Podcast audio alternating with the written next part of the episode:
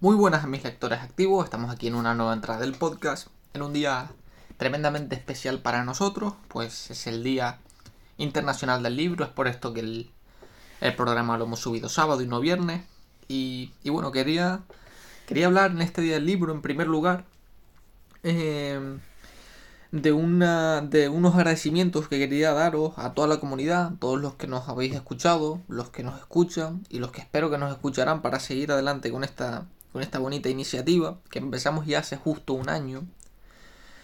Mm, mi compañero Isaías y yo. Y que bueno, y que ha podido ser posible con trabajo, con esfuerzo, con, con dedicación y sobre todo con muchas lecturas. Quisiera hablar también y agradecer ya no solo a la comunidad que siga siendo posible que esto salga adelante con sus escuchas y invirtiendo su tiempo en, Em, compartiendo impresiones sobre los libros junto con nosotros, esa, esa inversión del tiempo que gasta uno eh, cuando nos escucha, sino que también quisiera agradecer especialmente a dos personas que han hecho posible este proyecto.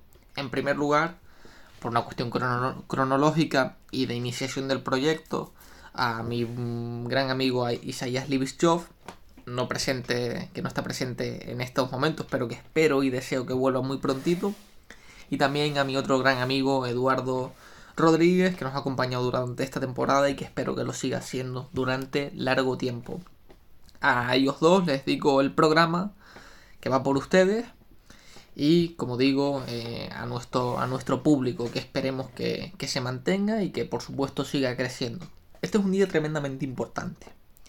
Este es el día del libro, que ya saben que se realiza el 23 de abril debido a la muerte de dos Normalmente se, cita un tercer gran escritor que es Garcilaso el Inca, pero generalmente va dedicado por las dos grandes figuras de la literatura mm, de habla hispana y de la literatura de habla inglesa, de Don Miguel de Cervantes Saavedra y de eh, William Shakespeare respectivamente. Miguel de Cervantes, autor seguramente de la novela moderna, yo creo que sí, no es seguramente más importante de la historia de la humanidad, del Quijote, el inicio de la novela moderna, todas las novelas metidas en una, la hasta, hasta día de hoy la única obra considerada por toda la crítica internacional como considerada como la única obra maestra de la historia de la literatura y William Shakespeare, padre del teatro moderno, el gran dramaturgo a nivel eh, universal, al menos de la etapa moderna, el renovador del teatro,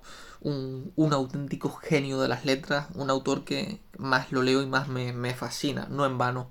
Es como digo, el padre de las letras británicas, el padre en tanto que su importancia. El libro es un objeto tremendamente romántico. Hace un tiempo leía un ensayo de Vargas Llosa eh, titulado La verdad de las mentiras en el final hace una reflexión acerca del libro cuando Bill Gates anunció en una conferencia en la que él fue, en la que él estaba presente, que el libro iba a terminar por desaparecer por una cuestión de, preservar el planeta en favor del, del objeto electrónico. Terrible me parece esto. Y es que el libro no solo ha marcado los pasos de la cultura, no solo de Occidente, sino también de Oriente, a nivel universal, durante más de dos milenios, sino que el libro esconde miles de historias. El libro no solo es la novela de Cervantes. El libro, ya en sus múltiples eh, formatos y por, su, y por las múltiples manos por las que ha pasado, encierran numerosas historias. Yo tenía un profesor eh, de literatura que él me regaló muchos libros y en esos libros yo sabía aquí, cuando ya, ya tengo almacenados muchos, yo sabía cuáles eran de él. ¿Y por qué lo sabía? Pues porque los sacudía y había un montón de notas dentro. Y yo no dejo, yo no suelo dejar notas. Lo dejo muy pocas veces. Y yo sabía que ese libro era de él. Esa es la idea del legado que me dejó ese profesor. No solamente el libro, sino la historia que contenía dentro. Como cuando uno abre un libro, se da cuenta que tiene una anotación dedicado a la novia de tal persona de los años 40 a una enamorada que le escribe y que le envía un libro como regalo a inicios de siglo en 1915 que tengo un libro en el que está dedicado el regalo a su novia. El libro no es solo el objeto del que uno dispone para leer un texto, una poesía, un ensayo, una novela, un, material historiográfico, antropológico o teórico o científico. El libro es la concatenación de un esfuerzo de las personas que lo crearon, de los editores, de los traductores. Es el legado y la tradición histórica. Yo creo que el libro nunca deberá desaparecer y creo que es necesario que no desaparezca. En el momento en el que perdamos el libro seguramente perderemos parte de la identidad cultural que hemos llevado desde hace más de dos mil y pico años. Por eso eh, este día es tan importante, para celebrar también ese objeto tan precioso para mí, el objeto más precioso del mundo que es el libro. Por eso tengo que darle las gracias también a todos los grandes escritores de la historia de la humanidad, todos aquellos eh, referentes. Recuerdo el año pasado en un máster de investigación en filosofía, un profesor me dijo que él tenía una deuda contraída con Aristóteles y con Kant. Y creo que eso nos pasa a todos los lectores, que tenemos una deuda contraída con nuestros escritores favoritos, a quienes servimos religiosamente. Es por esto por lo que quería hablar en este podcast de el libro que más me marcó y fue Crimen y Castigo de Fyodor Dostoyevsky. Crimen y Castigo fue leído por, por mí hace unos 2-3 años en el confinamiento del, del COVID-19 y lo leí en apenas dos días, dos, tres días y me fascinó. Me fascinó tanto que aún perdura en la retina muchos de los fragmentos que ocurren en el libro.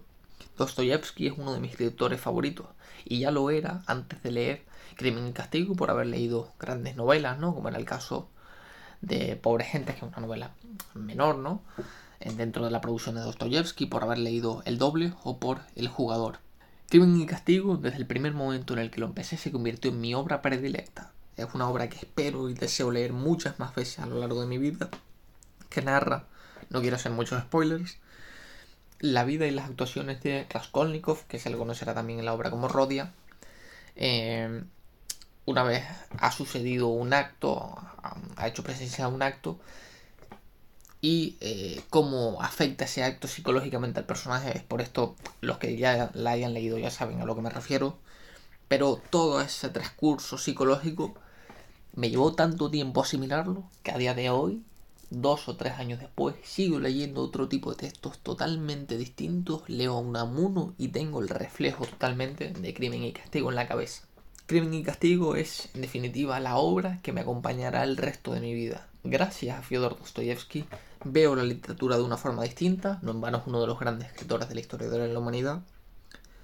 Y, y, es un. Ya no solo el objeto, lo tengo en varias ediciones, en dos ediciones concretamente, sino todo lo que, lo que creo que me cambió Crimen y Castigo. Cómo empecé a ver la vida a partir de leer esa, esa obra tan impresionante. No quisiera obviar también, no quiero dejar de, de hablar, aunque sea de manera muy breve, como va a ser este podcast, de los escritores de mi vida. Yo creo que hay cuatro escritores que me han sobreimpresionado a lo largo de, de mi vida, al menos en, lo de, en literatura. Tengo otros de historia, o, de filosofía que, también me, han marcado, pero quisiera dedicárselo especialmente a cuatro escritores literarios. Voy a hacer la mención en particular a esos dos que comentaba, que son Friedrich Nietzsche, un escritor que me, apasiona, del que he leído gran parte de, su obra, y de eh, Eric Hobsbawm, un historiador, antropólogo tan, tan imprescindible para todo aquel que quiera conocer de historia moderna y de antropología moderna, un, un auténtico genio ¿no? de, de las letras. Y en la literatura quisiera hablar de Octavio Paz, de Don Benito Pérez Galdós, de Fyodor Dostoyevsky, el que ya he citado con Crimen y Castigo, y de Don Miguel de Unamuno. Todos a su manera son, para mí, los grandes escritores de su tiempo. No he encontrado todavía a alguien con la precisión y elegancia de Octavio Paz, al igual que no he encontrado a nadie que simbolice también lo que era la España de su tiempo como Galdós y el sentir de la España y de la, y de la población en Unamuno, así como la psicología en el personaje de Dostoyevsky.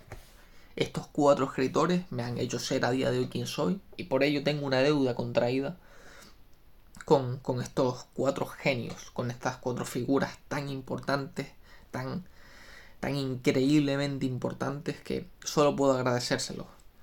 De Octavio Paz, quedarme con sus ensayos, eh, unos ensayos tan perfectos, tan maravillosos, que podría leerme 10, 15 libros de ensayos seguidos sin notar, sin, sin, que, sin que la mente me pidiera un cambio. De Galdós, quienes me impresionaron en sus episodios nacionales, el relato historiográfico de, de, una serie de novelas cortas y de quien me fascinó también algunas otras novelitas, como es el caso de Doña Perfecta. De Dostoyevsky, a quien leo cada día y cada vez me sorprende más, como cuando leí Los demonios, la gran obra seguramente que representa la sociedad rusa junto con archipiélago Gulag,